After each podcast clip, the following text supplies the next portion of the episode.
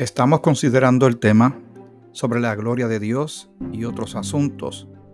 Ve buscando en tu Biblia y ve marcando las siguientes porciones.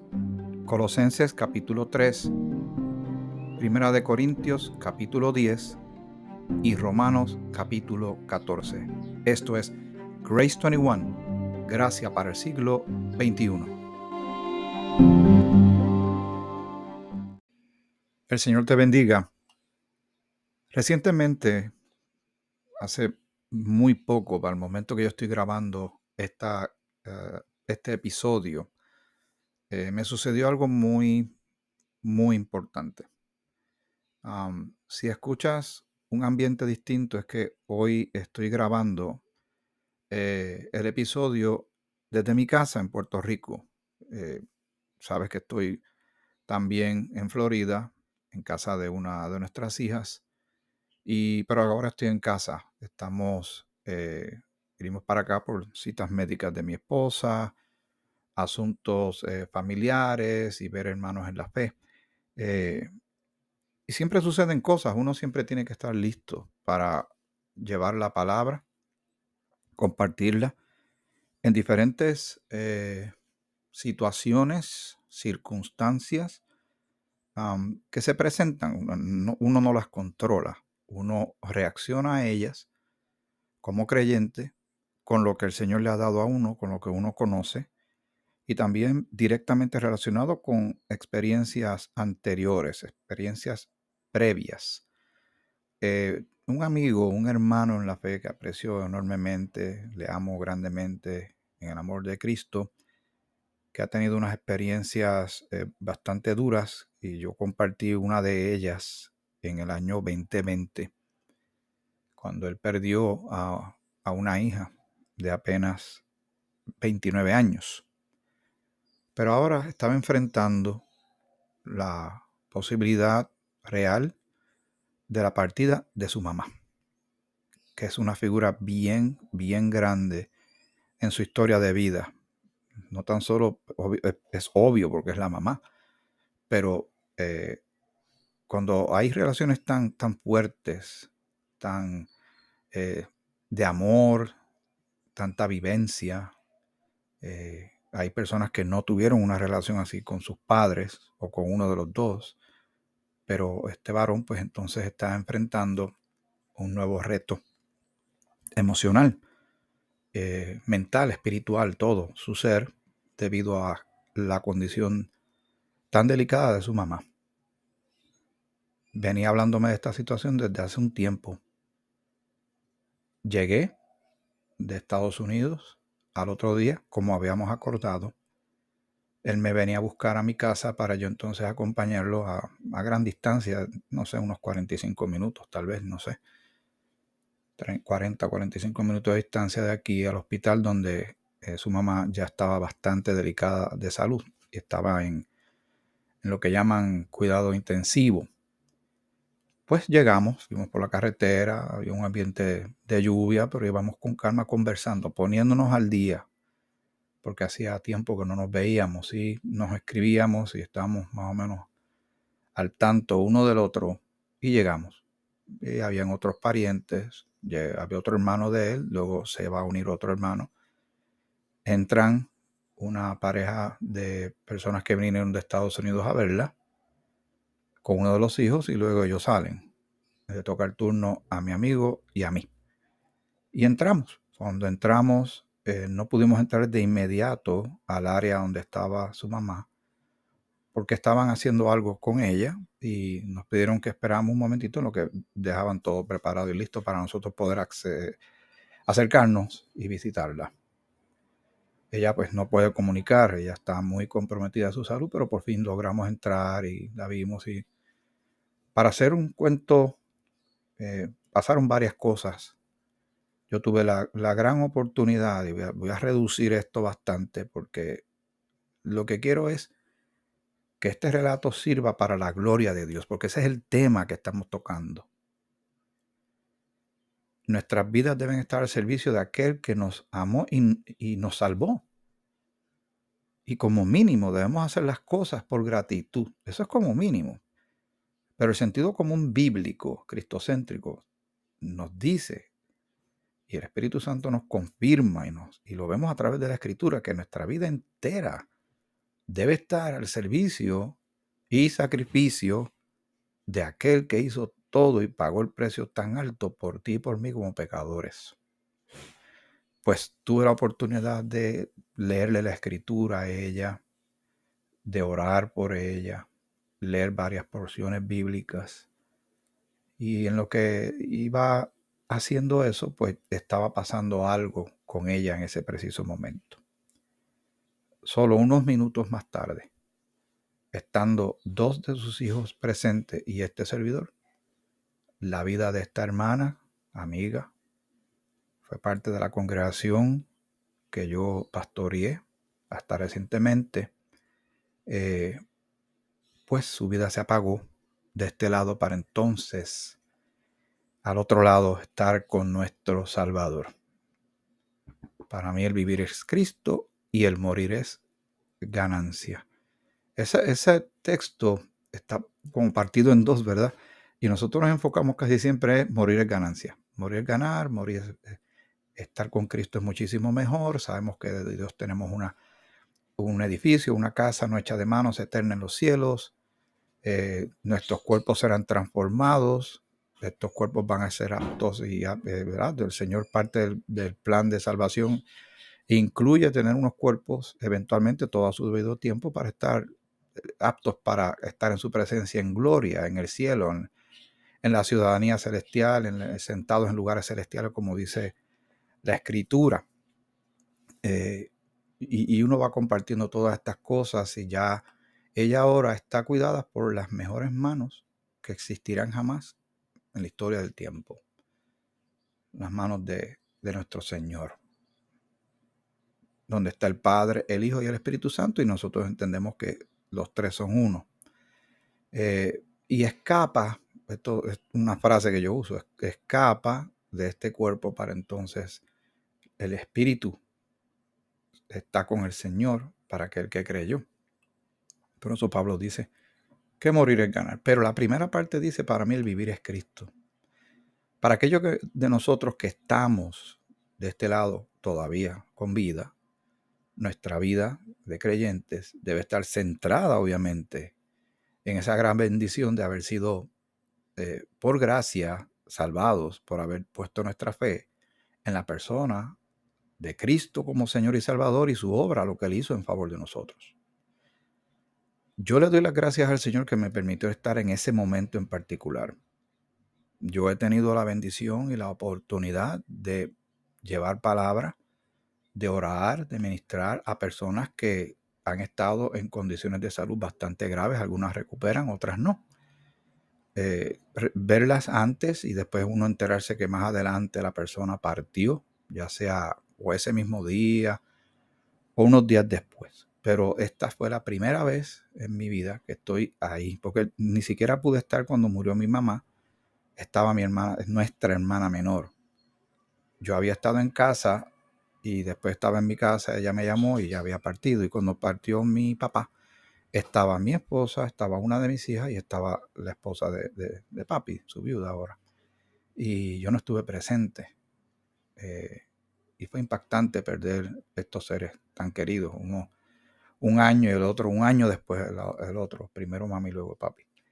Eh, y estar con este varón y escucharlo a él y a su hermano en medio de, un dolor tan extraordinario,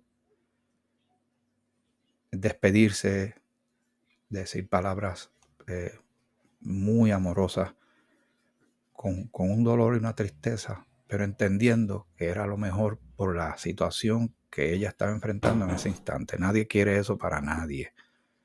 Y así sucedió. Estuvimos allí.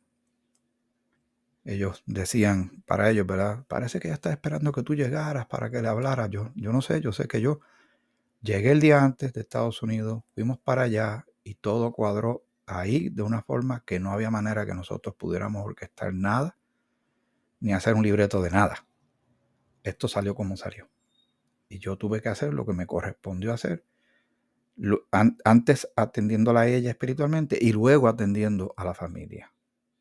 con palabras de ánimo, recordando las promesas del Señor, para que el Señor fuera glorificado en todo. Porque ese momento es uno de los momentos más contundentes en la vida de cualquier ser humano. Es cuando uno ve la realidad de la muerte, de la limitación nuestra física, que el Señor si tarda, sigue tardando en venir, nosotros vamos tal vez a enfrentar ese momento. Pero sabemos que hay algo después, sabemos que el cielo es real, que el Señor es real y sus promesas se cumplen cabalmente. Y estamos en el tema de darle gloria a Dios. Y te cuento esto no para mi gloria ni la gloria de, de quien partió ni sus hijos, es para la gloria de Dios. Pero que tú y yo sepamos que el vivir es Cristo, estar listo en cualquier momento para llevar palabra. Y, y, las cosas van sucediendo a gran velocidad. En un segundo era dándole ánimo a una persona que va a pasar al otro lado, que el Señor está ahí tomándole de la mano. Antes, durante y después, el Señor está en medio de todo ese proceso. Inmediatamente darle palabra de consuelo a alguien, pero ahí. Y, y uno tiene que hacer esos ajustes y el Espíritu de Dios te capacita y conocer de la palabra lo suficiente ayuda enormemente. Y que uno ha tenido sus propias experiencias también ayuda a tener empatía y comprensión de aquellos que ahora están llorando. Y uno llora con los que lloran. En Colosenses el capítulo 3 que lo mencioné al principio, voy a repetir unos versículos que lo hemos compartido antes, pero tenemos que tenerlo claro y lo tenemos que reiterar las veces que sean necesarias porque está en la escritura y es demasiado importante. Esto no se debe olvidar, prohibido olvidar. Colosenses 3, el versículo 17 dice, y todo lo que hacéis, sea de palabra o de hecho, o sea, lo que digamos o vamos a hacer, a realizar, de palabra o de hecho, hacedlo todo en el nombre del Señor Jesús, dando gracias a Dios Padre por medio de él. Y le añadimos lo que dice más adelante en el versículo 23 y 24. Eh, y todo lo que hagáis, hacedlo de corazón, como para el Señor y no para los hombres, sabiendo que del Señor recibiréis la recompensa de la herencia porque a Cristo el Señor servís, porque a Cristo el Señor le servimos, porque le servimos al Salvador, que estamos agradecidos de salvarnos, de haber hecho una obra tan grande, de pagar un precio tan alto de sangre por ti y por mí.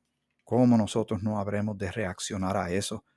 No es simplemente creer y ser salvos y quedarnos ahí esperando que Él, mirando el reloj, esperando que Él venga por nosotros o que nuestros días se, se consuman sobre la faz de la tierra para entonces irnos de aquí, ¿no? Hay, hay que hacer, hay que llevar el mensaje, como yo estaba leyendo recientemente un devocional del Berean Bible Society en dos minutos con la Biblia.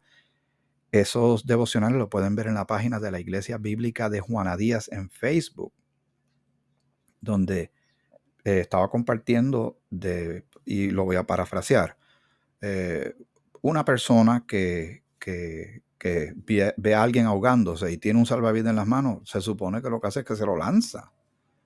Ve una persona que está en un lugar que se está incendiando, busca la manera de rescatar a la persona. Porque puede hacerlo, está en la posición de hacerlo, está identificando el peligro y tiene que hacer algo por el bien, porque por el bien de esa persona, porque está en una situación literalmente de vida o muerte. Y espiritualmente alrededor nuestro hay personas que están eh, yendo en una dirección hacia un lago de fuego. Y ellos tienen, tienen el derecho. Y Dios quiere que ellos conozcan de Él, de su palabra y de su salvación, por medio de lo que su Hijo Jesucristo hizo. Y esa responsabilidad recae en ti y en mí. Si no lo hacemos tú y yo, ¿quién lo va a hacer? Y si no lo hacemos ahora, ¿para cuándo lo vamos a dejar?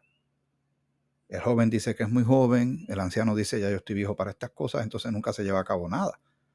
Mientras hay tanta gente a nuestro alrededor con gran necesidad. Motivos hay más que suficientes. Lo que tenemos que hacer el análisis tuyo es, ¿estamos dispuestos a hacerlo? ¿Estamos dispuestos a abrir nuestros labios, a pedirle al Señor que nos dé de nuevo valor para llevar estas cosas? Pedirle a los demás que oren por nosotros porque vamos a ministrar a alguien en diferentes situaciones. Puede ser en una fila de un banco, esperando en una sala médica, puede ser eh, hablando con unas personas que están visitando a un ser querido en un hospital o hablándole a una persona que está gravemente eh, afectada de su salud y su vida eh, pende de un hilo, como dice la frase, y uno tiene la oportunidad de abrir los labios y presentar a Cristo como Salvador, porque su destino eterno de esa persona está en juego. Y nosotros tenemos que ser embajadores evangelistas. En Primera de Corintios, el capítulo 10, que también lo mencioné al principio, en el versículo 23 en adelante, el apóstol Pablo dice lo siguiente, todo me es lícito, pero no todo conviene. Todo me es lícito, pero no todo edifica. Y si uno lo va a parafrasear de una manera más, más moderna o contemporánea, un idioma que tú y yo podemos entender, es como que todo me es permitido, pero no todo conviene. Todo me es permitido, pero no todo edifica. O sea, yo no puedo hacer realmente lo que me dé la gana, aunque podría hacer lo que me dé la gana, pero entonces tengo que pagar el precio. Porque la gente quiere hacer lo que le da la gana y no pagar el precio, así no se puede. Hay acción y reacción, causa y efecto, y todo lo que el hombre siembra, eso segará. Y la misma escritura dice en Galatas, el capítulo 6, Dios no puede ser burlado. Pablo comienza este argumento en esta parte. Y dice el versículo 24, ninguno busque su propio bien, sino el del otro. Y es en la fe cristiana que hay un gran enfoque eh, dirigido hacia el prójimo, hacia el de afuera. Cuando el mensaje humano secular que se viene dando desde el, Edén, pero hoy pues podemos pensar en muchas cosas como lo de autoestima, las charlas de motivacionales, que pueden tener un fin noble y tal vez una buena intención, pero si Dios no está en el asunto, no hay trascendencia y todo lo de Dios es eterno y lo del hombre y lo de la tierra es, pasajero. Y siempre tenemos que estar pensando por el bien del otro, pero el mundo lo que dice es busca tu felicidad. Tú eres lo más importante, llévate a todo el mundo enredado, el de atrás que arree y no te sientas mal, porque hay un cuidado que uno tiene que tener, es cierto. Y la Biblia dice que hay que tener el concepto de sí que uno tiene que tener considerando a los demás como superiores a uno mismo. O sea, hay un balance cristocéntrico y bíblico para esto, pero hay que tener mucho cuidado de estar escuchando mensajes que lo que están es glorificando al hombre. Como el enemigo le dijo a Adán y a Eva para que sean como Dios. ¿Y cuál es el plan de Satanás? Él quería ser como Dios. Todavía está tan dentro de esa locura que él todavía está intentando eh, mientras Dios lleva un mensaje de salvación y siembra una semilla de salvación, Él aprovecha el mismo terreno donde Dios está tirando semilla, el mundo, y los corazones de la gente, y viene y tira su semilla para que crezca una cizaña. Y trate de eh, usurpar o ahogar lo que Dios pretende hacer. Y esa guerra espiritual está ahí todo el tiempo, llevándose a millones de personas todos los días, una eternidad sin salvación, porque bueno, o no, decidieron, tampoco podemos pensar que tal vez no escucharon, pero los cielos y la tierra cuentan de la gloria de Dios. Nadie, nadie va a estar sin excusa, que eso lo tenga claro todo el mundo. Así que dice, y voy a leer esto nuevamente, el versículo 24, ninguno busque su propio bien, sino el del otro. De todo lo que se vende en la carnicería, comed, sin preguntar nada, por motivos de conciencia, porque del Señor es la tierra y su plenitud si algún incrédulo os invita y queréis ir, de todo lo que os ponga delante, comed sin preguntar nada por motivos de conciencia, ¿verdad? No para ofender y qué sé yo qué. Porque va uno a la casa de alguien de un inconverso, una persona que no es salva, que no conoce de las cosas del Señor y te ofrece algo y dice, no, porque a mí mi fe no me permite. Entonces te corres el riesgo, nos corremos el riesgo tuyo de que se ofendan. Cuando la clave es la salvación de esa persona. Esa persona lo está haciendo porque no ve nada malo en lo que está haciendo. Eh, y el Señor está aquí dando una buena, un buen consejo lógico, eh, bíblico, de lo que es la prioridad al tratarnos unos a los otros. Dice el versículo 28, mas si alguien os dijere, esto fue sacrificado a los ídolos, no lo comáis, por causa de aquel que lo declaró, y por motivos de conciencia, porque del Señor es la tierra y su plenitud. Si presentan algo, ¿verdad? Este es el ejemplo que está dando Pablo. Esto fue sacrificado a los ídolos, no lo comas. Pues entonces uno no lo come porque, porque te lo está diciendo esa persona, aunque tú digas, pero ¿qué es esto? Si esto es un pedazo de, carne o lo que sea. Y dice, no, no te preocupes, esto no tiene nada de malo. Lo vas a ofender, en vez de estar creando puentes, nos corremos el riesgo de estar eh, explotando, dinamitando los puentes de conexión y se pierde una gran oportunidad de evangelizar y de mostrar gracia. Dice el versículo 29 en adelante, la conciencia, digo, no la tuya, sino la del otro. Pues, ¿por qué se ha de juzgar mi libertad por la conciencia de otro? Y si yo con agradecimiento participo, ¿por qué he de ser censurado por aquello que doy gracias? Sí, pues, escucha, aquí está, aquí viene el punchline, la, la línea fuerte de esto. Sí, pues, coméis o bebéis o hacéis otra cosa, hacedlo todo para la gloria de Dios. Como también yo en otras, en todas las cosas, eh, agrado a todos, no procurando mi propio beneficio, sino el de muchos. ¿Para qué? Ahí está ese cierre maravilloso del capítulo 10 de Primera de Corintios, para que sean salvos. Yo no voy a ser el que voy a hacer el que voy a estropear, ¿verdad?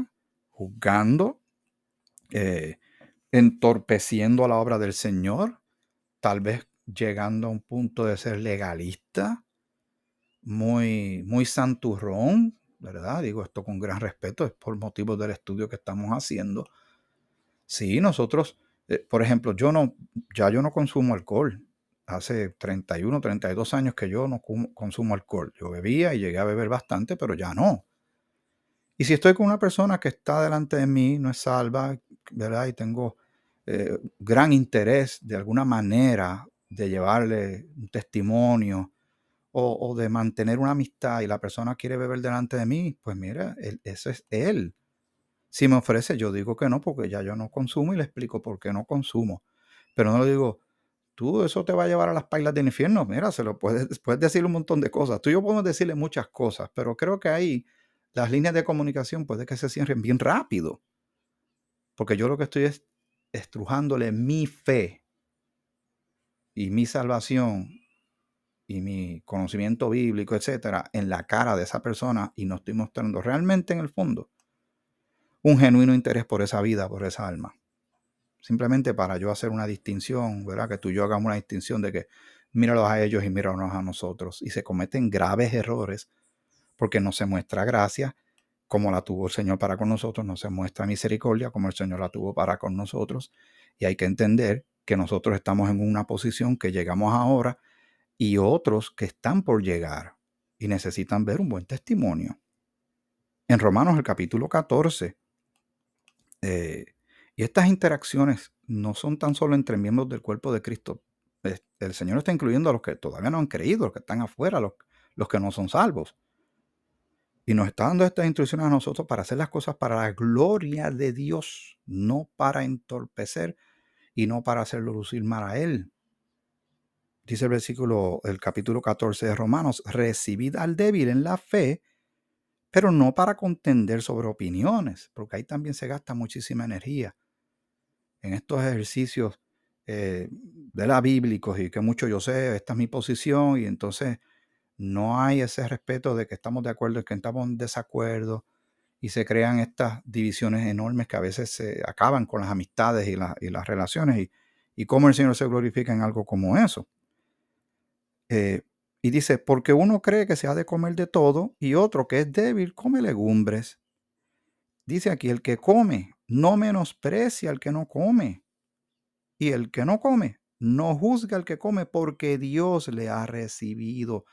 Tiene una relación con el Señor, yo tengo una relación con el Señor, debe haber empatía, debe haber respeto, debe haber madurez espiritual, unas consideraciones y contemplaciones. Nunca vamos a sacrificar lo fundamental de que Cristo es el Señor. Eh, porque eres el fundamento y cada uno ve cómo construye, ¿verdad? Ese edificio y edifica sobre esa base que es Jesucristo. Pero unos son más maduros que otros y unos tienen unos puntos de vista, ¿verdad?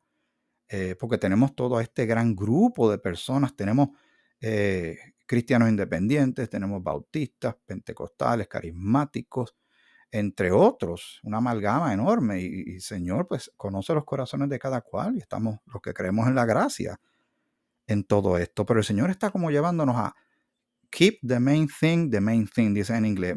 Lo, lo importante, mantenerlo primero. Lo que sea importante, importante.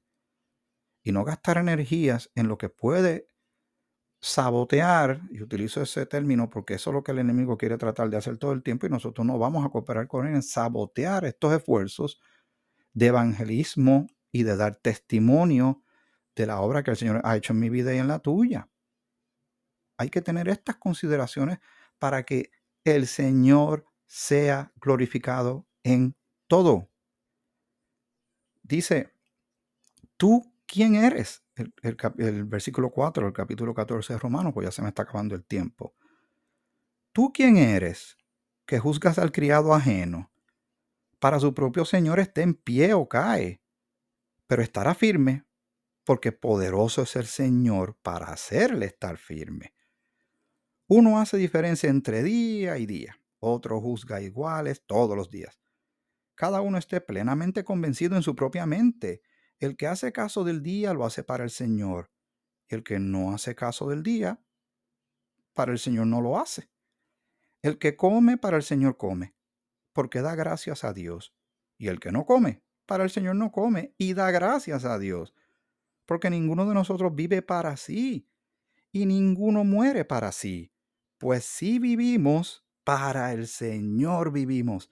Y si morimos, para el Señor morimos. Así pues, sea que vivamos o que muramos, del Señor somos. Porque Cristo para esto murió y resucitó y volvió a vivir, para ser Señor así de los muertos como de los que viven. Pero tú, ¿por qué juzgas a tu hermano? O tú también, ¿por qué menosprecias a tu hermano? Porque todos compareceremos ante el tribunal de Cristo, porque escrito está como dice en Isaías 45, vivo yo, dice el Señor, que ante mí se doblará toda rodilla y toda lengua confesará a Dios. De manera que cada uno de nosotros dará a Dios cuenta de sí. Así que ya no nos juzguemos más los unos a los otros, sino más bien decidid no poner tropiezo u ocasión de caer al hermano. Yo sé y confío en el Señor Jesús, que nada es inmundo en sí mismo, más para el que lo piensa, para el que piensa que algo es inmundo, para él lo es. Pero si por causa de la comida tu hermano es contristado, ya no andas conforme al amor, no hagas que por la comida suya se pierda, escucha esto, aquel por quien Cristo murió. No sea pues vituperado vuestro bien, porque el reino de Dios no es comida ni bebida, sino justicia, paz y gozo en el Espíritu Santo. Porque el, que en esto sirve a Cristo agrada a Dios y es aprobado por los hombres. Así que sigamos lo que contribuye a la paz y a la mutua edificación. No destruyas la obra de Dios por causa de la comida. Todas las cosas a la verdad son limpias, pero es malo que el hombre haga tropezar a otros con lo que come. Bueno, bueno es no comer carne, ni beber vino, ni nada en que tu hermano tropiece o se ofenda o se debilite. ¿Tienes tu fe? Tenla para contigo delante de Dios. Bienaventurado el que no se condena a sí mismo en lo que aprueba. Pero el que duda lo que come es condenado porque no lo hace con fe. Y todo lo que no proviene de fe es pecado. Y así dice el versículo 15 también, porque puedo añadir algo más, el versículo 1. Así que los que somos fuertes debemos soportar las flaquezas de los débiles y no agradarnos a nosotros mismos. Cada uno de nosotros agrade a su prójimo en lo que es bueno para edificación. Creo que está muy claro que el Señor le interesa mucho las interacciones y relaciones entre nosotros, para que Él sea glorificado en todo, para alcanzar a las vidas para el Señor para salvación. Así que guardemos nuestro testimonio.